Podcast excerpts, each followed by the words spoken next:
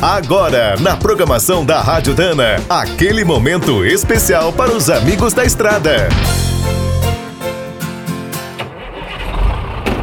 Está começando mais um minuto do caminhão.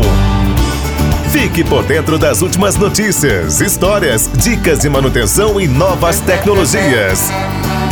Por mais de meio século, o diesel reinou absoluto nos caminhões. As experiências com outras fontes de energia eram sempre limitadas. Nos últimos anos, o panorama mudou rapidamente. Hoje, em certas aplicações, é bem mais barato usar um veículo elétrico ou a gás. Agora, muitos apostam que a próxima década marcará a chegada dos caminhões a hidrogênio.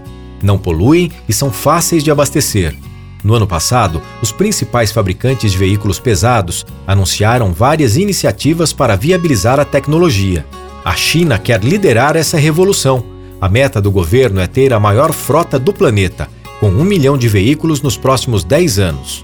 As grandes consultorias estimam que até 2030, cerca de 10% dos cavalos mecânicos vendidos no mundo serão movidos a hidrogênio.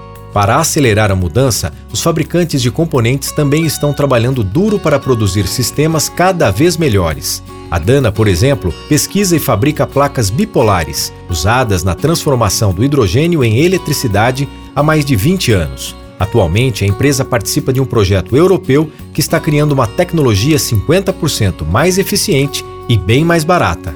Quer saber mais sobre o mundo dos pesados? Visite minutodocaminhão.com.br. Aqui todo dia tem novidade para você.